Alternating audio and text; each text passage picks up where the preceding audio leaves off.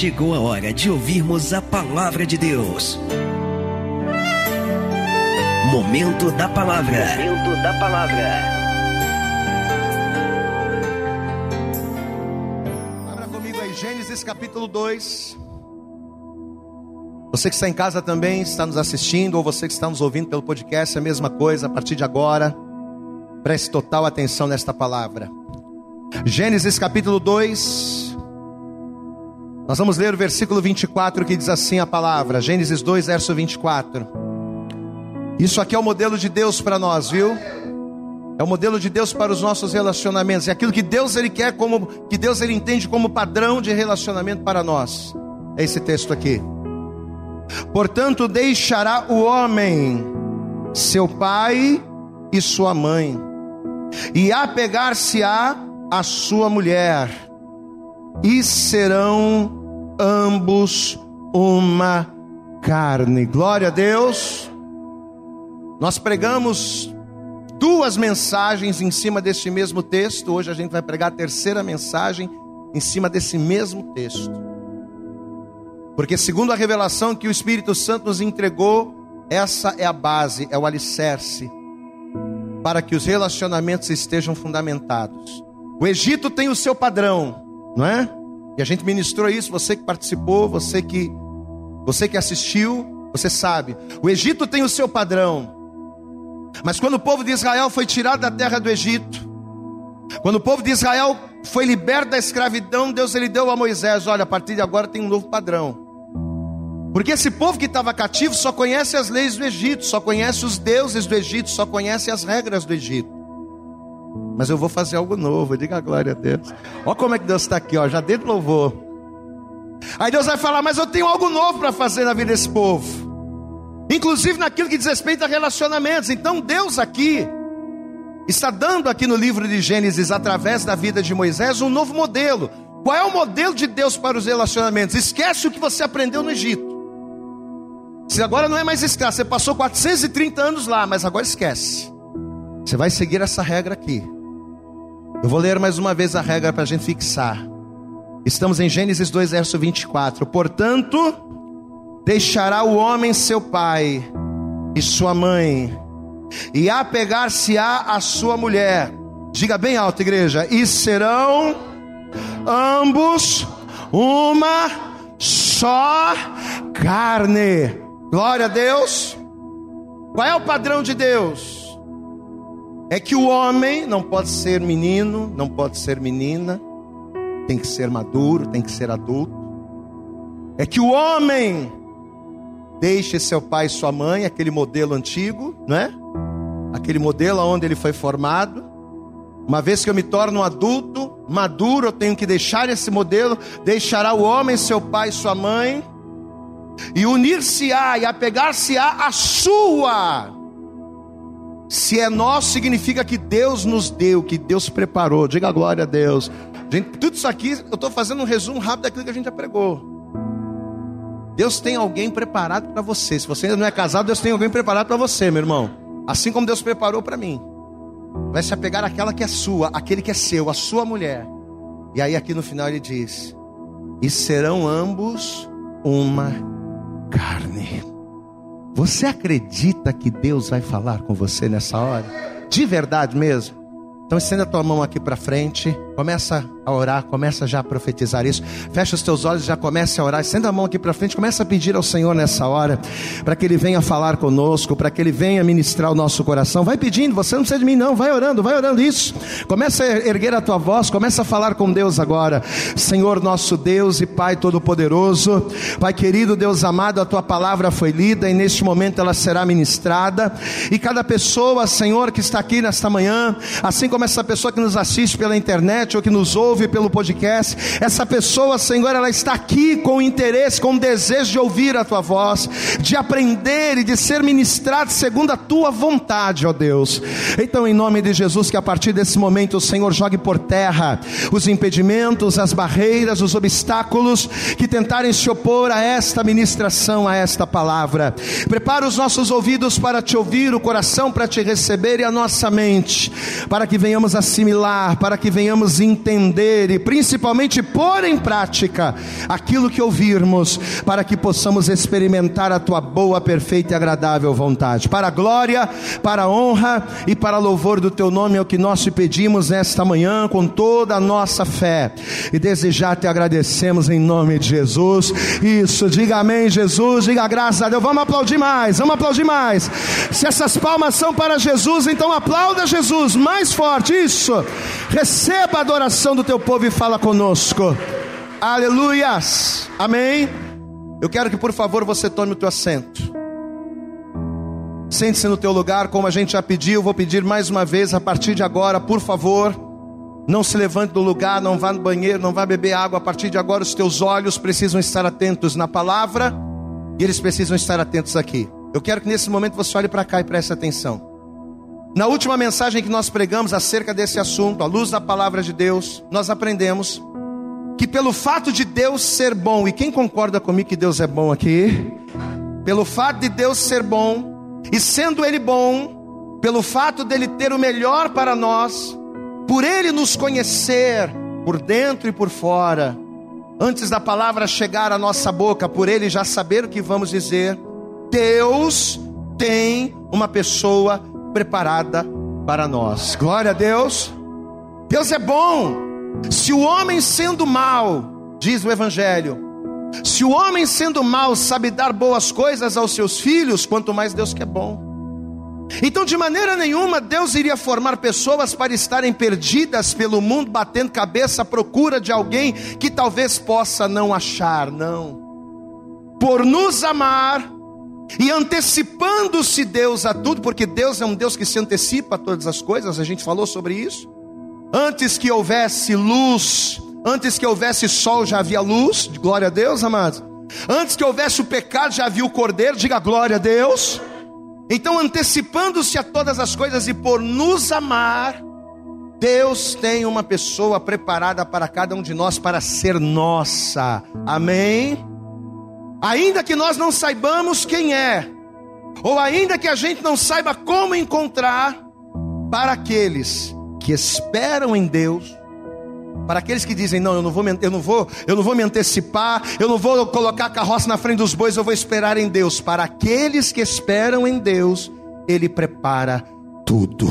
Amém? Esse mesmo texto que a gente leu aqui diz: Deixará o homem seu pai e sua mãe. Mas o homem ele vai deixar seu pai e sua mãe para quê? Não é para ficar batendo cabeça, namorando com um, namorando com outro, saindo com um, saindo com outro, para ver se dá certo, para ver se casa, para poder estar tá junto. Não. Isso é modelo do mundo, é modelo do Egito. Mas a vontade de Deus é o quê? Que o homem deixe o seu pai e sua mãe para quê? Para apegar-se a aquela que é sua, aquele que é seu, aquele que Deus ele tem preparado antecipadamente a fim de que aqueles que confiam nele sejam abençoados, sejam achados. Diga glória a Deus. Então nós pregamos isso na última ministração. Só que segundo a revelação que o Espírito Santo colocou no nosso coração para o dia de hoje, para o encerramento dessa conferência, não é?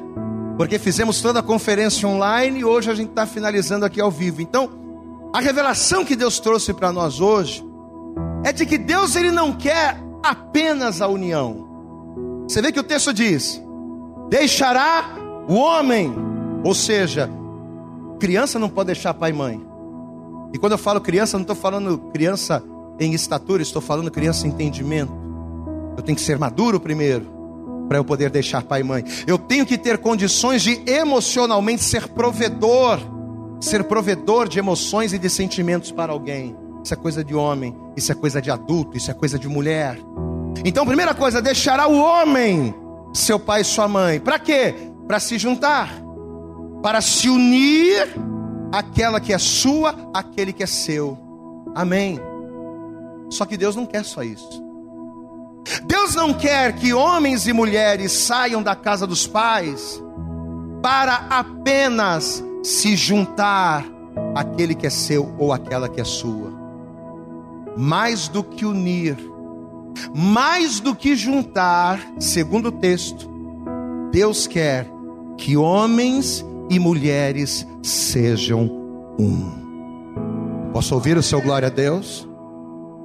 Deus ele não quer que apenas o homem saia da casa do seu pai, que a mulher saia da casa da sua mãe e que eles se juntem e ponto e acabou. Não. Deus não quer que dois estejam juntos. Deus quer que dois sejam um. Amém? O relacionamento, segundo o modelo de Deus, segundo a vontade de Deus. Porque uma coisa é você querer colocar o teu relacionamento segundo os padrões do Egito, segundo os padrões do, segundo aquilo que o mundo nos ensina. Uma vez que nós estamos em Deus, em que entregamos a nossa vida para Jesus, que entregamos o nosso, que abrimos o nosso coração para Ele, a nossa vida em todas as áreas, seja na vida familiar, seja na vida financeira, seja nos relacionamentos, nos casamentos, elas precisam estar dentro dos padrões de Deus. E segundo o padrão de Deus, segundo o modelo de Deus, o relacionamento ele tem dois estágios. O primeiro, juntar, é unir, é encontrar. É eu me encontrar com aquela que será minha, é a pessoa encontrar com aquele que será seu. O primeiro, o primeiro estágio é juntar. Agora o segundo estágio é ser um. Amém? Vamos entender uma coisa. Deus, ele só se torna a terceira dobra do cordão, e a gente pregou isso na primeira mensagem, né, da conferência. Deus ele só se torna a terceira dobra do cordão. Deus ele só se torna a base, o alicerce dos relacionamentos quando amadurecemos quando convidamos Ele para o nosso relacionamento, mas quando decidimos, mais do que andar juntos, sermos um com aquele ou com aquela que Ele preparou. Não adianta eu apenas encontrar a pastora Bárbara, ou a pastora Bárbara ter me encontrado, e a gente se casar, e a gente se juntar. Não adianta só isso. E quando eu falo juntar, estou falando casar, tá? Porque não tem, não tem esse negócio de se juntar com crente, não. Dá glória a Deus aí, meu irmão. Que é para quebrar qualquer dúvida. Ah, o pastor está falando tem que se juntar. Juntar, que eu digo no sentido de casamento, tá? Entenda isso. Porque esse negócio, ah, vamos juntar pé com cabeça. Ah, vocês são casados? Não, a gente é juntado. Como Deus não tem isso. Se está juntado, tem que casar. Glória a Deus, igreja. Mas Deus não quer que a gente simplesmente se encontre e se, e se una, sendo dois. Mas o propósito de Deus ao nos ao promover os encontros, porque se Deus tem alguém preparado para mim, e se Deus tem alguém preparado para outra pessoa, Deus ele promove o encontro. Qual é o propósito de Deus em promover o encontro? É que estes dois, ao se encontrarem, ao se juntarem, eles venham ser um. Amém. Então eu preciso estar disposto quando eu olho para o meu marido, ou quando eu olho para minha esposa, ou a pessoa que não é casada, ele, pastor, eu estou noivo, pastor, eu estou noiva, pastor, eu estou namorando, mas você está namorando com que propósito? De apenas juntar, de apenas casar, né? De juntar os paninhos e morar debaixo do mesmo teto? Porque se for isso, isso só não basta. Isso pode dar certo no mundo, mas o modelo de Deus é algo além. Uma vez que eu encontro aquela que é minha, aquele que é meu, o que eu tenho que fazer? Eu tenho que estar disposto a, junto daquela pessoa, me tornar um com ela, me tornar um com ele. Porque uma coisa é se unir, uma coisa é se juntar, outra coisa, completamente diferente, é sermos um. Nem todos os que andam juntos são um. Nem todos os que estão lado a lado, de mãozinha dada, são um. Não. O fato de andar junto, o fato de andar de mãos dadas, o fato de viver debaixo do mesmo teto não significa necessariamente que eles são um. Pastor, e o, e o que é ser um? Quando é que uma pessoa se torna um com a outra? Quando eu participo. Glória a Deus. Diga assim comigo: ser um, está fraco, diga ser um, é participar. Amém? É participar da vida do outro. é se interessar pelo outro. Por aquilo que o outro faz, por aquilo que o outro pensa, por aquilo que o outro deseja, por aquilo que o outro almeja, pelos gostos. Ser um é isso. É participar, meu irmão. É me importar. Sabe, peraí, como é que ela tá? Ela tá bem, ela tá mal, ela tá triste, ela tá alegre, ela tá feliz, ela tá realizada, ela não tá. Peraí, o que, que a gente pode fazer para melhorar? Isso é ser um. Ser um com alguém é viver os problemas e as glórias, é viver os sucessos e os fracassos juntos. Quando tudo está bem, os outros estão lá pulando de alegria, mas quando o bicho pega, está cada um do seu lado. Está errado. Isso não é ser um, isso é ser dois.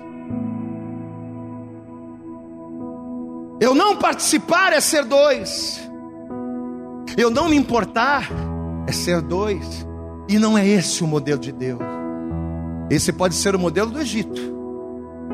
Esse pode ser o padrão do mundo. Mas uma vez que eu trago a minha vida para Deus, uma vez que eu faço da palavra de Deus o meu alicerce, para aquilo que diz respeito aos meus relacionamentos, para aquilo que diz respeito ao meu casamento, eu tenho que estar dentro desse, desse padrão aqui, ó. Ser um é estar tá ali, ó, junto. Onde não cabe um, não cabe o outro. Essa história de, ah, não, peraí, não, eu vou sozinho, deixa meu marido em casa, eu vou sair sozinho com as amigas. Você pode ter o seu momento com as suas amigas à vontade, mas na casa onde o seu marido não cabe, você também não pode caber. Na casa onde a sua esposa não cabe, você também não tem que caber, porque isso é ser um. Isso é ser um. Quando eu me casei, o pastor ele falou essa palavra, ele olhou para dentro dos meus olhos. E ele me conhecia muito bem, era meu pastor. Ele disse: Vitor, na casa onde a sua esposa não couber, você também não cabe. Tomei aquela palavra e disse amém. Por isso que eu estou ministrando hoje, porque eu aprendi isso. Isso é ser um. Cumplicidade, parceria. É sentir a dor do outro. Ser um é você sentir a dor do outro. Até porque, se está doendo nele e vocês são um, tem que doer em você também. Não é? Se eu dou uma topada no dedão do pé, todo o meu corpo sente a dor. Por quê? Porque eu sou um com o dedão do pé. Diga glória a Deus. Você está entendendo? Está ligado, está tudo junto. É uma coisa só. Doeu no dedão, mas o corpo inteiro sente. Porque é um. Então, se está doendo nele, tem que doer em você. Se dói nela, tem que doer em você. Pastor, não dói. Ih, eu ajo tranquilo. Então alguma coisa está errada. Você entende isso, amado? Porque ser um é isso. Cum, diga comigo, cumplicidade. Diga bem alto, cumplicidade. Ser um é isso. Maridos, os que estão aqui, os que estão nos assistindo, entendam. Se a dor da tua mulher, se a dor da tua esposa não dói em você, se você não está nem aí, se as necessidades do seu marido, mulher, não são importantes para você, isso é sinal de que vocês são dois, mas ainda não são. E quando nós somos dois, sem sermos um, o nosso relacionamento está fora do padrão. Porque quando Deus preparou ela para você, quando Deus preparou ele para você, Ele não preparou para que vocês se mantivessem como dois. O que, diz o texto que a gente leu? Deixará o homem, seu pai e sua mãe, apegar-se-á a sua mulher. Para quê? Isso tem uma razão. Não é só para ficar de namorinho. Não é só para fazer bebezinho. Glória a Deus aí, meu irmão. Estou falando aqui para adultos. Não é só para isso. É para quê? É para quê? É para que sejam um. É para isso. Então, se estas coisas não acontecem, no seu casamento, no seu relacionamento, é um sério sinal de que vocês são dois. Mas ainda falta o último estágio ser um. Amados, e quando a gente consegue entender isso aqui, quando nós enxergamos, compreendemos, assimilamos o significado do que é ser um, quando a gente entende isso, é que a gente consegue enxergar nitidamente, claramente, o porquê que tantos casamentos estão falhando. O porquê que tantos casamentos fracassam. E quando eu falo casamentos fracassando, eu não estou falando casamento do mundo. Eu não estou falando com gente do mundo, não. Porque o povo do mundo está fora disso aqui, ó. Essas regras aqui para o povo do mundo não servem. O povo do mundo não, sai da casa do pai sem ser homem. Moleques estão saindo da casa do pai e da mãe para viver uma vida aventureira e sai com um, e sai com outra, transa com um, transa com outro, e vai, e acontece. Isso aqui para o mundo não vale. Quando eu falo casamentos fracassados, eu estou falando de pessoas dentro da igreja, pessoas que conhecem a palavra, pessoas que têm carne na igreja, que conhecem a Deus, mas que por não viverem isso aqui, estão fracassando nos casamentos. Quantos casais, olhe para mim, quantos casais que estão juntos há anos, mas há anos são dois e não conseguem ser um. Muitos são, muita gente está assim. E eu devo estar falando aqui com pastores, evangelistas, com diáconos, obreiros, porque estou falando aqui com a internet também. Pessoas estão nos vendo agora, estão nos ouvindo agora. Você está aqui. Talvez você diga, pastor, eu vivo há anos com a minha esposa. Eu vivo há anos com meu marido. Mas isso, tudo isso aí que o senhor está falando, ó, para mim isso é novidade. Porque está na regra do Egito. No Egito tá bom, pega dois e coloca dentro da mesma casa. Se matem os dois lá, se não der certo, separa. No Egito é assim. Mas o padrão de Deus é diferente. Quanta gente dentro da, quantos casais dentro da igreja que não são amigos? Olha aqui para mim. Casais que não são amigos e acha que isso é normal. Casais que não são amigos, não são companheiros, não são amantes. Não são amantes. Casais dentro da igreja que não se defendem Acontece alguma coisa com o marido, se dane marido. Acontece alguma coisa com a esposa, fala uma se dane ela. Não são defensores um do outro. Não se admiram. Não são fechamento um do outro. Vamos falar o português mais moderno, né? Ô oh, fulano, tem o meu fechamento. Ô oh, ciclano, tem o meu fechamento. Pois é, existem casais que vivem juntos debaixo do mesmo teto, mas não são fechamento um do outro. E é terrível. Olhe para mim, é terrível quando isso aqui acontece. Sabe por quê?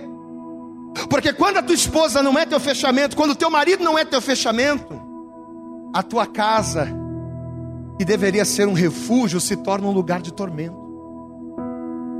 A tua casa deveria ser um lugar de refúgio. Você chega em casa, ai, eu passei um dia inteiro de tribulação, eu passei luta, sendo perseguido no trabalho, estou com a cabeça cheia, mas agora eu vou para casa, vou encontrar a minha esposa, eu vou encontrar o meu maridão. Não. A pessoa já pensa assim: poxa, eu estou passando o dia, meu dia está sendo terrível. E o pior ainda está por vir, porque quando eu chegar em casa, eu vou encontrar ele, eu vou encontrar ela, daquele jeito, com aquela cara, com aquelas reclamações, daquela maneira. Amados, quando casais não são um, é terrível, porque a casa que deveria ser refúgio se torna lugar de tormento. A casa que deveria ser um lugar de paz se transforma em um campo de batalha. Aqueles que foram colocados juntos para serem amigos, às vezes são rivais dentro da mesma casa. É só é só a opinião de um não bater com a do outro. Meu Deus do céu. Se o marido disser A e a mulher disser B, meu Deus do céu. É batalha. Não, é papai, papai, papai, papai. No livro do profeta Amós, no capítulo 3, versículo 3, Deus, através da boca do profeta, ele faz a seguinte pergunta: Poderão dois andarem juntos se não estiverem de acordo? É possível, gente, dois andar juntos se não estiverem? Sim ou não? Claro que é. Pastor, como assim? É. Eu confesso a vocês que até antes dessa conferência, eu achava que não, nem você respondeu aí. Poderão dois andar juntos se não estiver de acordo? Claro que não, tem que ter acordo, não. Eu achava que era impossível duas pessoas andarem juntas duas pessoas estarem dentro da mesma casa, duas pessoas compartilharem os, as mesmas vidas e não estarem de acordo. Eu achava isso impossível.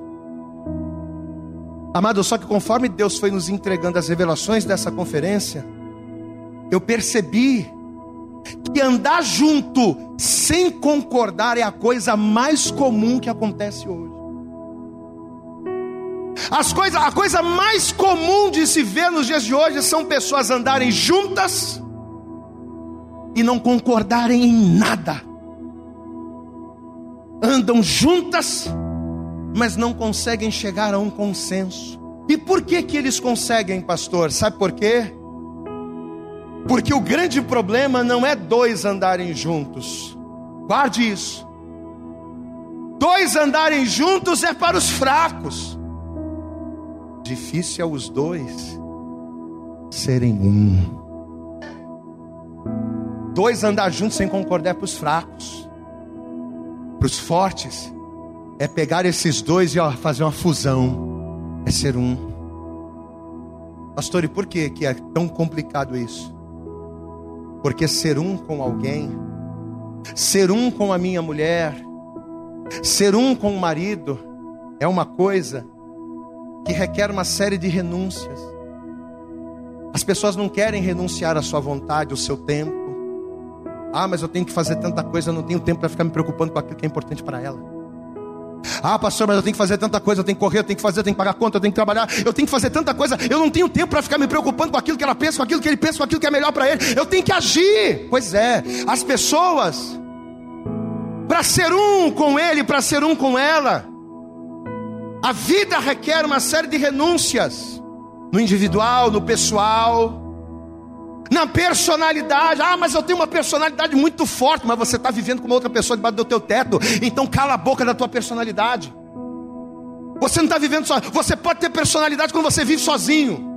Você faz as coisas do jeito que você quer, a hora que você quer, quando te der na telha. Agora, a partir do momento que você está com outra pessoa, separada por Deus para você, preparada por Deus para ser a mulher, para ser o homem da sua vida, você tem que quebrar a tua personalidade. Porque não é só você. Quem está entendendo, pastor, diga glória a Deus. Andar dois juntos sem ter acordo é para os fracos. Agora, ser um é para os fortes. Porque isso tem que, ter, tem que ter muito quebrantamento, tem que ter muita renúncia. Evangelista Luana pregou aqui agora há pouco. Ela leu uma palavra dizendo: Isso que faço uma coisa nova. Então, por isso, nessa manhã, eu quero profetizar essa coisa nova sobre a tua vida. Deus vai te dar um casamento novo. Deus vai te dar um relacionamento novo. Deus vai quebrar você por dentro. Para que, junto com Ele, para que, junto com ela, o nome do Senhor seja glorificado na tua relação. Aplauda bem forte ao Senhor. Glorifica Ele, meu irmão. Aleluias. Talvez você está aqui na igreja hoje ouvindo essa palavra. Talvez você está nos ouvindo pelo podcast, ou nos assistindo no YouTube. Talvez você está nos ouvindo hoje. E talvez através dessa palavra você está conseguindo diagnosticar, né? Porque o que, que a palavra de Deus é? Eu costumo dizer que a palavra de Deus é um espelho. Quando você se olha no espelho, o que, que você vê? Você vê o seu reflexo.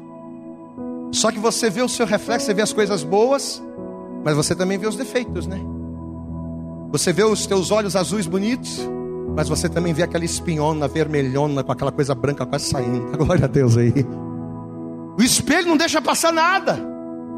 Se olha no espelho, ah, que olho lindo que eu tenho, meu Deus, mas meu nariz está grandão. O espelho não deixa passar nada. A palavra de Deus é o espelho. Quando você coloca a palavra de Deus diante da tua vida, ela mostra como, como você está. Ela mostra como eu estou ela mostra como nós vivemos. E nesta manhã, Deus, através desta palavra, Ele está usando essa palavra como espelho para nós. E talvez você está aí sentado, talvez você está nos ouvindo, nos vendo. E por intermédio desta palavra, talvez você está diagnosticando o teu problema. Pastor, eu estou passando exatamente isso no meu casamento. Eu vivo exatamente isso. Eu vivo com meu marido, eu amo meu marido, sei que meu marido me ama, mas a gente vive assim. Nós não somos um, somos dois, cada um na sua, cada um no seu quadrado. É assim que a gente vive. Por que, que as coisas não dão certo? Por isso. Amado, vida dois. Olha aqui para o pastor. Vida a dois, na ótica de Deus, segundo o plano original de Deus, não tem que ser dois sendo dois, tem que ser dois sendo um. Quando é que você vai entender isso, meu irmão? Amém? Tem que ser dois se fundindo em uma só pessoa. Tem que ser dois se fundindo em propósitos, se fundindo em atitudes, se fundindo em sentimento.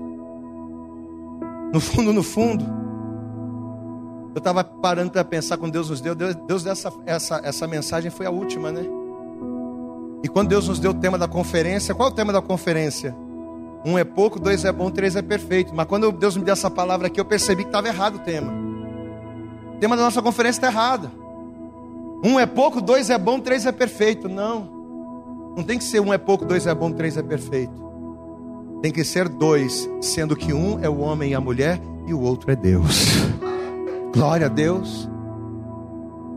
Esse é o segredo. Olha aqui para mim. Esse é o segredo. E esse é o único caminho, meu irmão.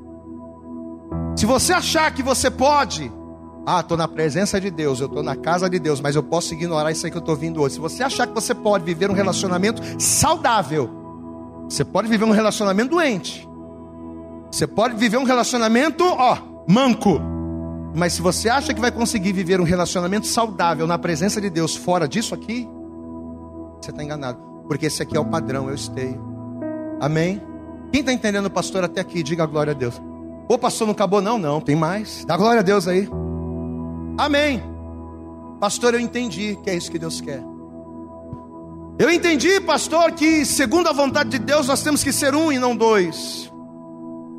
Eu entendi, pastor, que o propósito de Deus em que o homem saia da sua casa, deixe seu pai e sua mãe, conheça a sua esposa e se apegue ao seu marido, é para que os dois sejam um. Sejam um. Eu entendi tudo isso. Só que o problema é que quando a gente finalmente entende isso, é difícil, pastor, mas eu consegui entender. Peguei, a, captei a mensagem.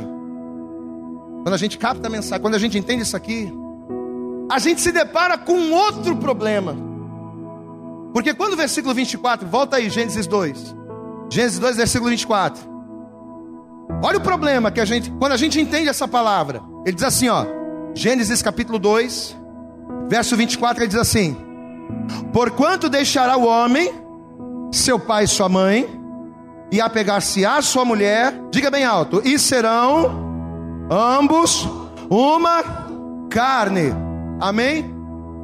Quando o texto, quando Moisés ele diz essas palavras aqui, olha aqui para mim agora ele está nos ensinando quem nós devemos ser. Amém? Quem é que a gente deve ser? Quem que você tem que ser? Diga, eu tenho que ser um. O texto nos ensina quem nós devemos ser. Só que apesar dele nos ensinar quem nós devemos ser, ele não diz como. Tá, pastor, eu entendi tudo isso, mas como é que a gente faz essa mágica aí? De de repente eu começar a entender minha esposa, e de repente eu começar a me preocupar mais com ela. Como é que a gente faz esse negócio aí, pastor? Eu já entendi tudo, mas a coisa está complicada. Como é que a gente parte para o novo? 2021 e nós estamos orando, jejuando em cima dessa palavra, será um tempo de recomeçar e recomeçar geral. Glória a Deus, amado. É sacudir, é pegar o tapete assim, ó, e sacudir aquela poeira antiga que estava guardada debaixo do tapete. É sacudir geral. Como é que a gente faz, pastor, então? para que a gente venha ser isso aqui que a palavra está mandando. Amado, como ser um com alguém? Eu quero que você preste atenção aqui no pastor. A gente sabe que a relação sexual, mais do que promover um contato íntimo, presta atenção que eu quero que você precisa guardar isso aqui. Mais do que promover um contato íntimo, uma conjunção carnal, a relação sexual conecta pessoas. Diga comigo, o sexo você tem vergonha de falar? Fala. O sexo conecta pessoas. Se você não sabia, você vai aprender isso agora. Presta atenção. O sexo é a ponte que liga as pessoas. fazendo com que duas pessoas se tornem uma. Por isso que o sexo fora do casamento é um pecado grave. Pastor, por que eu não posso transar antes de casar? Por que eu não posso transar com qualquer um? Porque uma vez que eu transo fora do meu casamento, eu estou correndo um sério risco de me conectar a alguém que não foi preparado por Deus para mim. Se eu estou transando fora do casamento, eu corro um sério risco de ser um através da conjunção carnal. Eu estou correndo um sério risco de ser um com alguém que não foi Deus quem preparou. Então eu vou ser um com alguém que não é de Deus para minha vida. Ah, mas e se a pessoa for de Deus para mim? Ainda que ela seja de Deus para você. Ainda que a pessoa com quem você namora, que você está noivo, seja a pessoa preparada por Deus para você, mas fora do casamento está desligado na terra. E lá em Mateus 18 a Bíblia diz que aquilo que está desligado na terra está desligado aonde, igreja? No céu. E se está desligado do céu, está em condenação. Então presta atenção no pastor, olhe para cá. O sexo faz esta ponte que une as pessoas, fazendo com que os dois se tornem um. Só que o grande detalhe é que, por mais que o ato sexual conecte as pessoas a um nível profundo de interação, por mais que o sexo me faça um com ele, me faça um com ela, só existe uma coisa capaz de manter essa unidade. O sexo conecta, conecta, mas o que que mantém? O sexo liga, mas o que que mantém? Tem que ter algo que mantenha os dois conectados. Só existe uma coisa capaz de nos manter indivisíveis. E esta coisa é o amor. Você entende isso? O sexo conecta, mas o amor, olhe para mim, você está com vergonha de mim? Eu não estou com vergonha de falar sobre isso, não. Você está com vergonha de ouvir? Olha, dá glória a Deus aí, meu irmão. Vamos, vamos aliviar. Dá um sorriso para Jesus aí. Dá glória a Deus. Dá um sorriso para Jesus agora. Aleluia. Agora olha para cá. Vamos voltar. O amor nos mantém um, conectados. Porém, porém, não o amor do mundo. Não o amor que o Egito ensina, não o amor que mantém duas pessoas conectadas a ponto de elas serem uma, não é o amor natural que se confunde com a paixão, não. Pelo contrário, esse aí é um fogo avassalador que sobe bem alto, mas com o tempo vai apagando, vai apagando, vai apagando. E quando você vê aquela chama, virou uma fogueirinha. O amor que mantém duas pessoas conectadas não é o amor natural, mas é o amor descrito por Paulo na primeira carta aos Coríntios, no capítulo 13, que eu quero que você abra lá agora. Vamos lá comigo. Estamos caminhando para o fim. Eu falei que Deus ia pegar a gente hoje. 1 Coríntios, capítulo de número 13. Não vai ser por falta de palavra, não vai ser por falta de Bíblia, não vai ser por falta de ensinamento. Você vai ter um casamento errado. Você vai ter um casamento doente. Não, em nome de Jesus. Se 2021 é tempo de recomeçar, a gente tem que recomeçar tudo. Diga glória a Deus. Não, não ouvi você, diga glória a Deus. É recomeçar tudo, é recomeçar até o que a gente imaginava que não ia, que não ia precisar. Precisa. 1 Coríntios capítulo 13, quem encontrou, diga glória a Deus. Olha o que diz aqui a palavra, ó. Olha como é que Paulo vai dizer aqui no versículo de número 4. 1 Coríntios 13, verso 4. O amor não é o amor do Egito, não é o amor natural, não, não ó. O amor é o que, igreja? É sofredor, é benigno. O amor não é invejoso. O amor não trata com leviandade, não se ensoberbece, não se porta com indecência, não busca os seus interesses, não se irrita, não suspeita mal, não folga com a injustiça, mas folga com a verdade. O amor tudo sofre, tudo crê, tudo espera, tudo suporta. O amor nunca falha. Agora eu quero que você olhe para cá. Olha aqui para mim, não olha para a Bíblia, não, olha para cá. Presta muita atenção agora. Ao contrário daquilo que a grande maioria das pessoas pensam, esse amor aqui, descrito pelo apóstolo Paulo, não é restrito somente a Deus. Ah, só Deus para amar desse jeito, pastor um amor que tudo sofre, um amor que tudo crê, um amor que não folga, né? Que folga com a verdade. Não, esse tipo de amor só Deus pode ter. Você está enganado.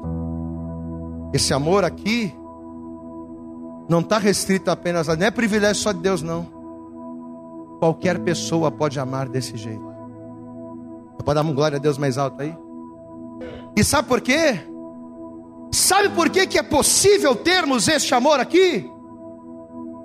Porque este amor aqui é mais do que sentimento, é uma decisão.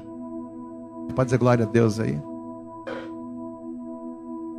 O amor que tudo sofre, que tudo crê, que tudo espera, que tudo suporta, olha para mim. O amor que folga com a justiça, que folga com a verdade, é um amor não provido apenas de sentimento mas é provido de uma decisão. Guarde essa frase. O verdadeiro amor é a união de sentimento e decisão. Diga comigo, o verdadeiro amor. Diga bem alto, o verdadeiro amor é a união de sentimento e decisão.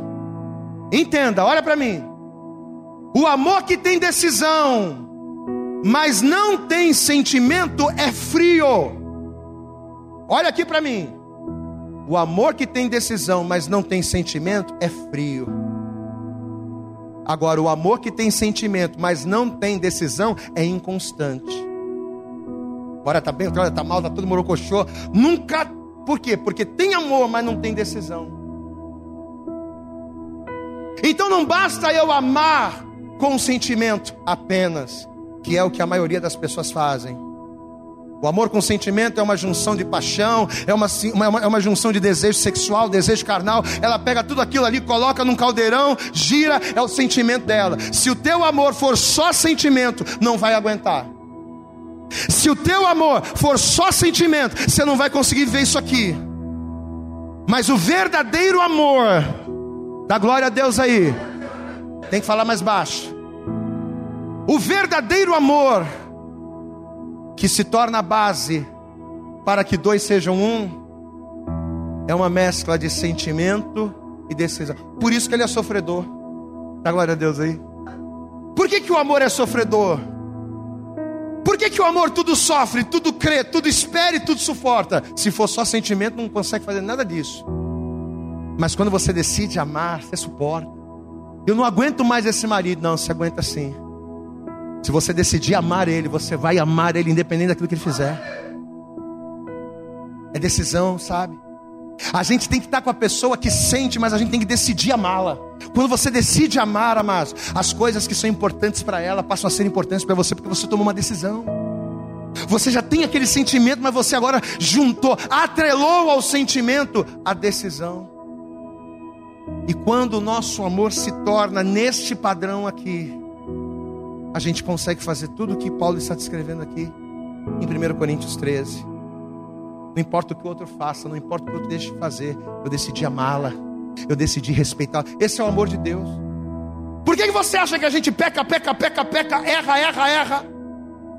Por que, que você acha que a gente pisa na bola todo dia com Deus e Deus continua nos amando? Hã? Olha para mim. Você acha que Deus não fica aborrecido quando você peca?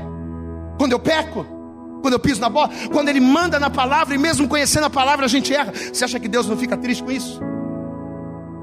Mas o amor dele é sofredor. E por que, que o amor dele é sofredor? Porque ele me vê errar, ele me vê pecar, mas ele decidiu me amar, e mesmo assim ele me ama, mesmo assim ele me perdoa, mesmo assim ele é capaz de fazer com que eu seja uma pessoa melhor. Aplauda bem forte ao Senhor.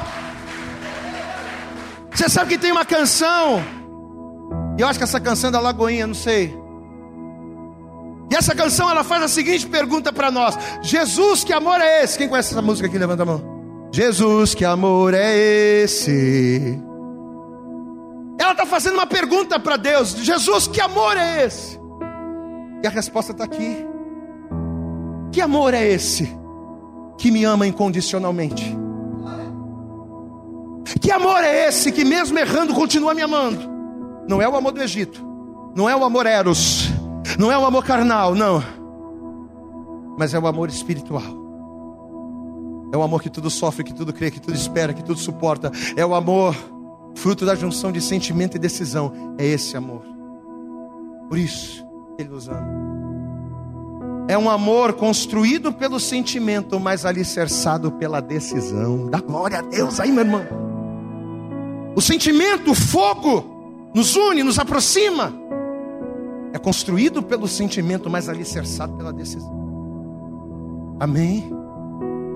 Por mais que o sexo, movido pela paixão, gere em nós sentimentos que nos nutrem, por mais que o sexo nos faça um com alguém, porque ele tem esse poder, nós só vamos permanecer um com esse alguém se nós amarmos, se nós tivermos o amor descrito por Deus através do apóstolo Paulo.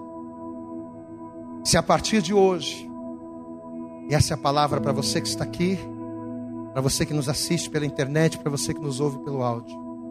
Se a partir de hoje, se você anexar junto ao sentimento, porque se você está casado, é porque você tem um sentimento. Se você está casado, se você está noivo, se você está namorando, é porque você tem um sentimento. Mas essa palavra agora é mais para quem é casado. Se você está casado, e se você tem um sentimento, mas o teu casamento está complicado, Deus nessa, nessa manhã está dizendo para você: a esse sentimento que você já tem, anexe a ele a decisão de amá-la, a decisão de amá-lo, a decisão, eu estou decidido, porque quando a gente decide amar, junto com o sentimento que nos faz amar, nos mantemos um. Sendo um, estamos dentro do modelo de Deus. Dentro do modelo de Deus, ele se torna a terceira dobra do cordão. Ele se torna o alicerce da nossa casa e a nossa vida será abençoada. Quantos aqui recebem essa palavra nessa manhã? Diga glória a Deus. Você acredita de verdade que Deus está usando essa mensagem para falar com você? Amém? Você acredita? Sim. Se você acredita que Deus está usando essa palavra para falar com você, você acha que Deus está falando essa palavra à toa? Sim ou não? Se você crê que essa palavra vem de Deus para você e Ele está falando isso, é por quê? Porque Ele quer que você recomece. Pastor, meu casamento é uma benção, a gente está vivendo tudo isso, então essa palavra não é para você. Mas se em algum momento dessa palavra, Deus ele pegou naquele ponto fraco. E se dentro dessa palavra você entende o que está faltando, e entendendo o que está faltando, você quer que Deus complete o que está faltando, você precisa abrir o teu coração hoje para Deus. Eu vou orar por você. Eu vou orar por você. Às vezes as pessoas chegam para a gente e dizem assim: Ah, pastor, ora pelo meu casamento, pastor. Por quê, irmã? Ah, porque o meu casamento está cheio de problema, estou passando por isso, estou passando por aquilo. Tá. É muito fácil eu orar pelo teu casamento. Mas na maioria das vezes a gente ora e não vai resolver. Sabe por quê? Porque existem coisas que vão além da oração. A minha oração ela só vai produzir resultado na sua vida se você colocar em prática aquilo que Deus requer para que o milagre aconteça. Amém? Teu casamento pode estar todo destruído, eu vou orar por você, mas você está disposto, está disposta a fazer o que Deus quer para a coisa mudar? Porque não é mágica. O que Deus faz não é mágica. O que Deus faz é uma, é, um, é uma, é uma parceria entre o possível que eu posso realizar e o impossível que só Ele pode. Amém? É uma parceria. Às vezes as pessoas elas acham que elas vão chegar na igreja e num passo de mágica Deus vai mudar a vida dela. Não, não é assim. Deus até pode te abençoar pela tua fé num determinado momento, mas lá na frente a fatura vem. O que, que você quer? Que Deus te dê algumas bênçãos, algumas migalhas que caem da mesa? Ou você quer um lugar à mesa para comer o pão? Eu quero um lugar à mesa. Eu não quero ter um casamento que vive de migalhas. Assim como eu não quero ter uma vida familiar ou uma vida financeira que viva de migalhas, eu quero me assentar à mesa. Então, para sentar à mesa, não basta só o pastor orar. O pastor tem que orar, mas você tem que estar disposto a fazer a tua parte. Você está disposto, disposta? Então toda igreja se coloque de pé, por favor. E assim que você se colocar de pé, vamos dar isso. Vamos dar para Jesus nesta hora, nossa melhor salva de palmas, mas eu quero que você aplauda bem forte a Jesus. Mas faça o teu melhor, meu irmão, faz o teu melhor. Abre a tua boca e diga glória, glória a Deus. Amém. Eu acredito que essa mensagem falou poderosamente com você. Mas se você acredita que ela pode ajudar também uma outra pessoa que você gosta, ama ou admira, mande para ela. Compartilhe o link ou convide essa pessoa para seguir o nosso podcast. E creia que fazendo isso, ainda que não seja você a ministrar, além de nos ajudar, você estará cumprindo o ID de Deus. Deus abençoe você e até o nosso próximo conteúdo.